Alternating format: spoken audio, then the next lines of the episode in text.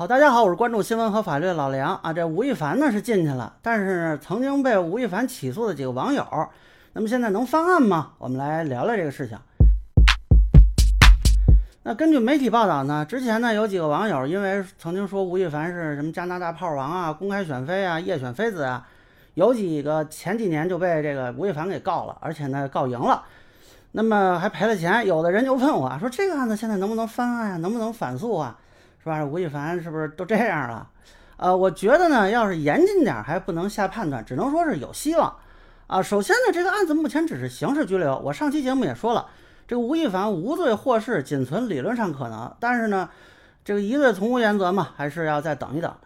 而且呢，我上次也说了，这个司法机关应该是不会透露具体案情的。啊，你可能能看到的是什么批捕啊、起诉啊、判决的信息。但是我认为不太可能公布说啊强奸了谁啊，强奸了几个人呀，有没有未成年人呀，这个强奸的过程是怎么样的？那么对于这几个想要维权的网友，这就存在一个取证的问题啊。比如说你说你当初是说他夜店选妃，那么你现在又拿不到这个案件的具体信息，就算最后吴亦凡被判有罪啊，这个也不能说明你当时说的就符合事实啊。那有的网友就说了，这个都美竹不是说他有这个选妃的情节吗？啊，这个算不算呢？咱们都不说这个都美竹说的能不能证实啊？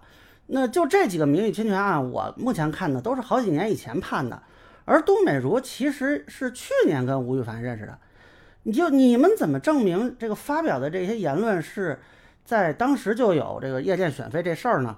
那如果这个选妃是在后，而你言论在前，这怎么算呢？那包括警方这次查明的事实啊，如果说都是在那些名誉侵权案判决之后发生的。那对这几个人也没有啥帮助。当然，我说了，这几个网友呢，现在有希望啊。一个是，如果当时言论就是说吴亦凡有性侵的行为，那么现在就可以申请再审啊，这属于有新的证据。如果法院同意再审了，那可以通过法院去调取警方的笔录啊，看看里面有没有相关的信息。但是我说的这个属于比较理想的状态啊，就也有可能说，因为你证据不足，法院不同意再审。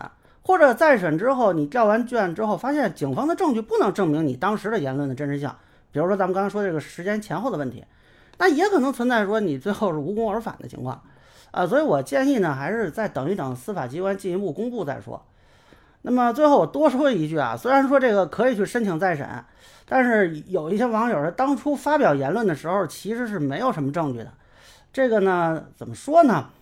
呃，如果当时你要是实锤铁证，就不会败诉了。所以还是建议有一分证据说一分话。